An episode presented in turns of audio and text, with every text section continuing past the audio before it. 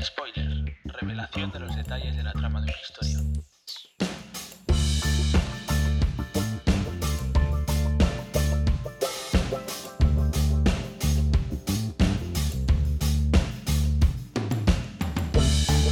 Hola, soy Ignacio Verges y te doy la bienvenida a Spoiler, un podcast en el que pretendo acabar con el postureo que hay en el mundo startup y contarte la realidad detrás de emprender proyectos desde cero, sin adornos.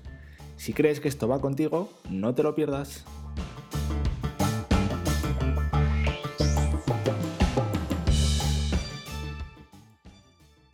Hola, te doy la bienvenida una semana más por aquí. Antes de nada quiero darte las gracias por el feedback que estoy recibiendo tanto por Twitter, Instagram y comentarios en la web y por email. No puedes hacerte la idea de lo valioso que es para mí para mejorar esto y tratar de ofrecerte cada semana un contenido mejor. La semana pasada no pude publicar podcast, fallé por primera vez, pero bueno, a veces se juntan varios proyectos a la vez, todos con prisas y la verdad es que doy para lo que doy. Esta semana el podcast viene con novedades y es que por primera vez se va a publicar también en formato vídeo en YouTube, acompañado de diferentes diapositivas y contenido visual que van a ir apoyando lo que cuento. Eh, mucha gente me decía que por qué no me animaba al formato vídeo y la verdad es que no, me daba mucho palo ponerme ahí solo delante de una cámara. Y he encontrado a través de Dani Saltaren un contenido que es compartir tu pantalla con diferentes diapositivas que creo que puede ir conmigo, así que le cojo un poco la idea. Obviamente esto no quiere decir que si prefieres escucharlo en podcast no lo hagas, eh, simplemente eh, se, va a ofrecer en un formato más para que cada quien lo pueda escuchar o ver como en el formato que mejor prefiera, pero el podcast es en el formato original en el que nació y va a seguir siendo válido. Lo único es que yo no quiero que el formato ni las plataformas me limiten, creo que el contenido debe ser lo primero y al final esto se trata de compartir contigo inquietudes y temas que me interesen y que creo que pueden ser interesantes para ti, independientemente del formato o, la plataforma. Esta semana quiero hablarte de un tema que llevo explorando desde hace bastante tiempo, que es el concepto de building in public, que sería como construir en público. Este concepto habla de una corriente que empezó hace ya hace bastantes años en Estados Unidos y que cada vez está cogiendo más fuerza, en la que emprendedores y creadores construyen su negocio o su producto en público, compartiendo absolutamente todo el proceso y todos los datos con total transparencia. Está claro que la manera de comunicar está cambiando, estamos cansados de recibir miles de impactos de anuncios que en muchas ocasiones son fríos y no conectan, y necesitamos hablar de humano a humano, como decía Calvo con Barba en, su, en uno de sus posts, Necesitamos ver que hay una persona detrás de eso que nos venden, que es una persona real, como nosotros, que nos puede contar algo de verdad. Y para saber que eso que nos está contando es real y que es de verdad, creo que no hay nada como desnudarse, lanzarse al vacío y perder el miedo a compartir tu camino. Obviamente lo que más cuesta es compartir los fallos porque nos da miedo a que nos vean como fracasados, pero si lo piensas fríamente, todos tenemos fallos, ya sea emprendiendo, ya sea en cualquier cosa de la vida. No es nada raro, no nos engañemos, es la realidad. Y la realidad es que las cosas cuestan, que las cosas a veces son difíciles y que hay fallos y que hay aciertos. Así que realmente eh, esto es simplemente la realidad y seguro que tú te ha pasado lo mismo en cualquier cosa. Descubrí este concepto hace años, o más bien el concepto de Open Startup o de empresa abierta, de transparencia, leyendo un libro que siempre recomiendo que es Let Me People Go Surfing, que es Deja que mi gente vaya a hacer surf, del fundador de Patagonia, que se llama Yvonne Chouinard, que comparte todo su modelo organizativo.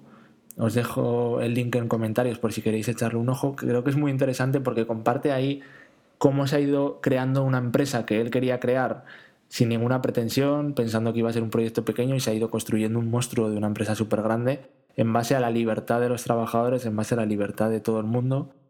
Y después vi que fueron, yo creo, una de las primeras empresas, o por lo menos una de las primeras que yo vi, que compartían toda la trazabilidad de sus prendas, mostrando desde dónde venía la materia prima, dónde y cómo se fabricaba. Y creo que esto me abrió mucho la mente en ese momento y fue la chispa que me hizo, bueno, que nos hizo en aquel momento comenzar con Flip and Flip a compartir poco a poco lo que hacíamos. Recuerdo que tuvimos que subir el precio de las mochilas porque error de novatos pues no nos daban los márgenes con el precio que habíamos puesto para vender a través de distribuidores y esto nos daba muchísimo miedo. Eh, nos daba miedo a que no nos entendiesen, al rechazo y al final decidimos que la solución era explicarles con total transparencia el desglose de costes del producto para que así ellos entendieran por qué esos precios.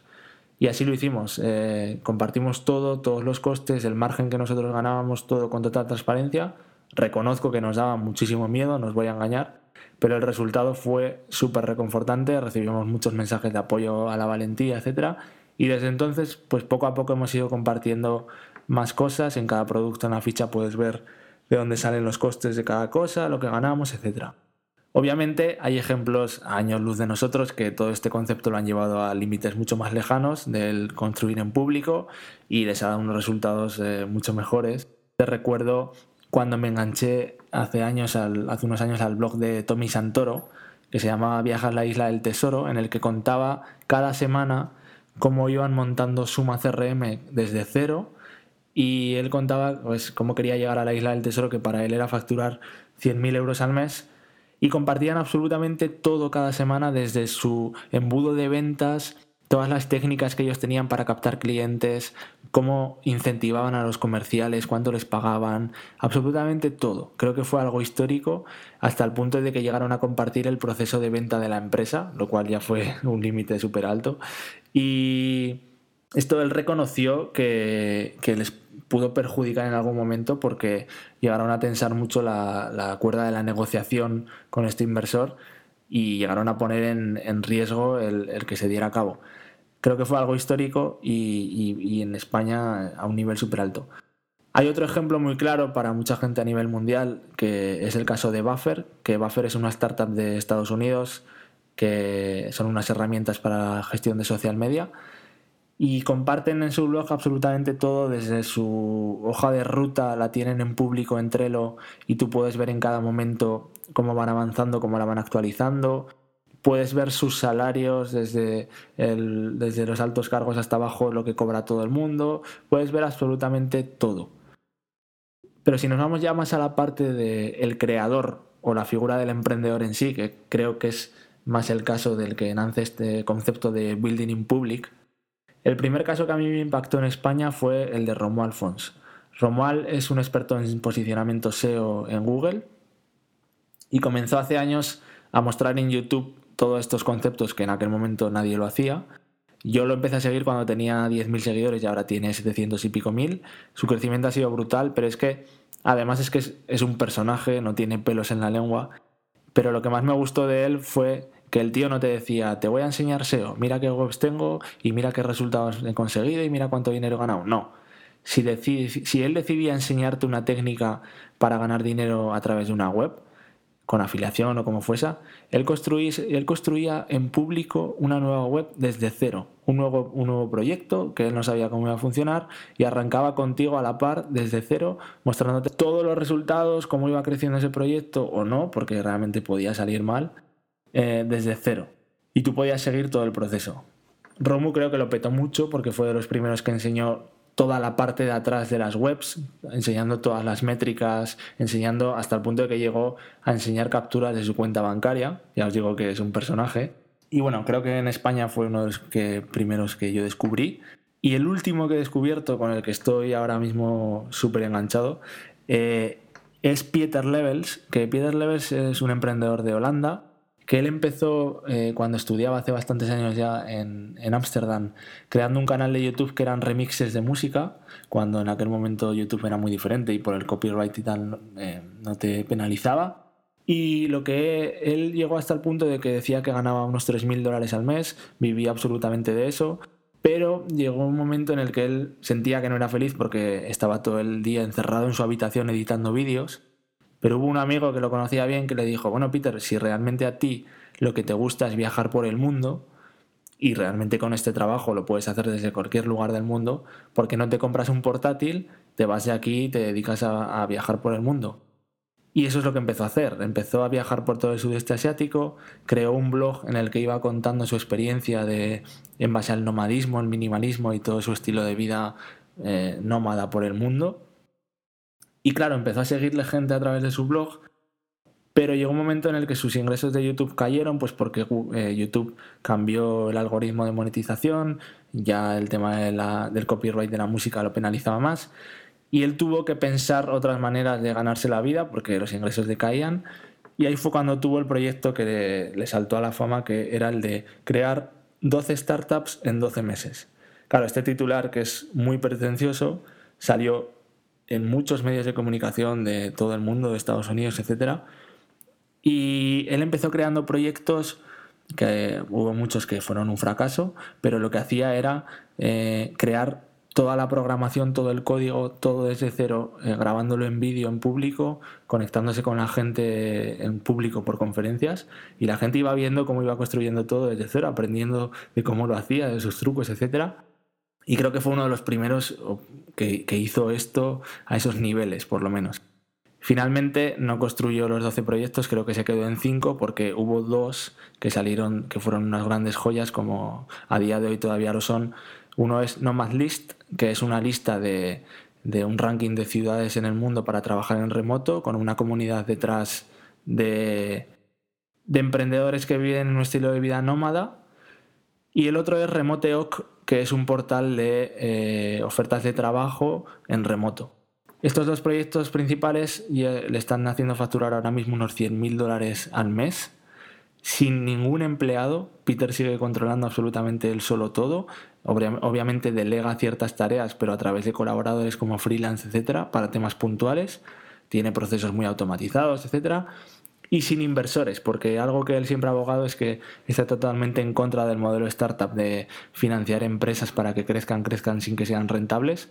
Él siempre ha defendido el bootstrapping, que es una técnica que lo que dice es que crees proyectos sin recursos haciéndolos muy pequeños al principio, empezando absolutamente desde cero y que a lo largo del tiempo vayan siendo rentables y se vayan escalando. Y esto, yo realmente todos estos datos los sé porque tú puedes entrar a sus web nomadlist.com o remoteoc.io poniendo la barra open vas a poder ver todas las métricas de los proyectos en directo, viendo lo que factura cada día, los números de clientes que coge cada día, el margen que tiene, la valoración de la empresa, absolutamente todo en directo y estos datos están eh, verificados por Stripe, que es la plataforma de pagos que él usa. Esto indudablemente ha proporcionado muchos beneficios, como has podido ver a todos estos casos que te he ido nombrando, algunos ejemplos que te he ido nombrando. Y también nosotros lo hemos visto en, en otra escala menor con Flip and Flip. Es que obviamente construir cosas en público pues tiene beneficios. El primero y claro es que hace sentir a la gente parte de algo que, está, que están haciendo desde cero. Les aportas tu experiencia y los errores y aciertos que tengas pueden servirles a ellos pues quizás para, aprender o para inspirarles a, otras cosas y, esto les hace sentir parte de ese algo. ¿no? El segundo beneficio, claro, también es que consigues un feedback inmediato. Aquí hay algo que ya te he comentado en otros podcasts, que es que la importante que es lanzar un proyecto cuanto antes. No esperes a que sea perfecto, porque nunca va a ser perfecto. Lánzalo cuanto antes y recibe cuanto antes los comentarios de los que realmente van a ser tus clientes, que son los que te van a decir si esto está bien o está mal, si necesito esto o necesito lo otro. Y conseguir ese feedback tan fresco te permite tomar decisiones ágiles e ir construyendo el proyecto en base a las necesidades reales de los usuarios potenciales. Y el último gran beneficio que yo le veo al construir negocios en público es que creas expectación. Excitas a esa gente que está siguiendo el proyecto desde cero y eso hace que cuando se produce el lanzamiento ya haya una cierta comunidad, sea más grande o más pequeña, que está expectante de ese lanzamiento. Y eso en general creo que es la clave de todo esto, el que construyes una comunidad como digo, sea más grande o más pequeña, pero al fin y al cabo construyes una comunidad de gente afina a tus gustos, afina a tus inquietudes, que valora lo que estás aportando totalmente gratuitamente y compartiendo todos tus errores y todos tus aciertos y que te sigue con el lanzamiento de cada proyecto, pero es que a la vez tú también recibes de ellos eh, sus conocimientos y su aportación y sus comentarios. Para esto es para lo que realmente nació este podcast, de ahí que su nombre sea spoiler. Es que como sabes me he propuesto lanzar más, probar más, aprender y no estancarme únicamente en una cosa. Es muy curioso porque el compromiso que tengo contigo de contarte algo interesante cada semana enciende la chispa y me pone presión para aprender o lanzar cosas nuevas. Y durante estos últimos meses estoy siendo súper creativo y teniendo un montón de ideas. Y ahora mismo me debato entre dos. Una consiste en compartir una idea cada día o cada semana en un formato píldora, muy ligado a este concepto de la píldora, que sea algo muy comprimido, muy compacto y muy útil, en el que yo ya no me guarde esas ideas o esas cosas que tengo y las comparta contigo, de manera que esta píldora pueda inspirarte o pueda encenderte abrirte la mente o excitarte o, encenderte esa chispa que te permita hacer que si te interesa, pues tú puedas indagar más sobre el tema. Y la segunda idea de negocio que tengo va sobre el estilo de vida muy ligado al mío y es que una de las ventajas que te contaba de montar negocios en remoto o trabajar en remoto otras personas puede ser por cuenta ajena, es que puedes elegir dónde vivir y con la pandemia, y ya venía pasando estos últimos años, cada vez hay más gente que elige un entorno rural o un entorno natural, porque realmente la gente se da cuenta de que, mucha gente que le gusta, ¿no? Se da cuenta de que no necesita ya vivir en una grande ciudad y que puede tener un estilo de vida más saludable, más tranquilo y también con un coste de vida mucho más bajo, eh, viviendo en un entorno de vida rural. Entonces tengo una idea para desarrollar una comunidad en torno a, esas personas que tenemos este estilo de vida común, aportando recursos necesarios para todos nosotros sobre cómo elegir el mejor lugar para vivir, dónde encontrar gente afín a ti en ese entorno, cómo conectar con esa comunidad, cómo encontrar oportunidades de negocio, cómo formarte, etc. En temas eh, interesantes para, ese estilo de vida. Y quiero acabar lanzándote una propuesta que es que me cuentes qué te parecen estas ideas, eh, por cuál empezarías y que si te gustaría que desarrollas una de estas en público, quiero, estoy formándome mucho en herramientas no code, que ya te explicaré más eh, en otro, en otro podcast que es esto del no code, pero para que te hagas la idea es crear productos digitales, ya sean webs o aplicaciones, sin nada de código, sin necesidad de programar. Y la mejor manera de poner en práctica todos estos conocimientos no es otra que lanzar un proyecto y, ponerlo en práctica de esa manera. Entonces, quiero enseñarte todo sin filtros de cómo voy construyendo el negocio, de cómo uso las, herramientas, de cómo construyo el modelo de negocio, el producto digital, la captación de los clientes, monetización, etc. Y así vemos juntos pues si esto funciona o si es un fracaso porque realmente no sé a dónde va a llegar pero yo creo que puede estar interesante, ¿no?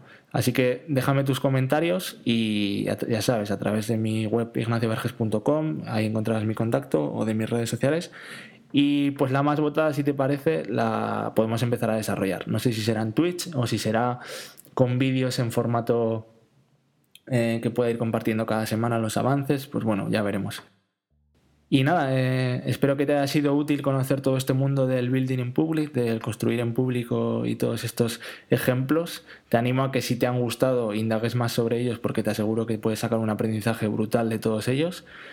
Y bueno, con esto acabamos el capítulo de hoy. Ojalá algo de lo que te he dicho te haya sido útil.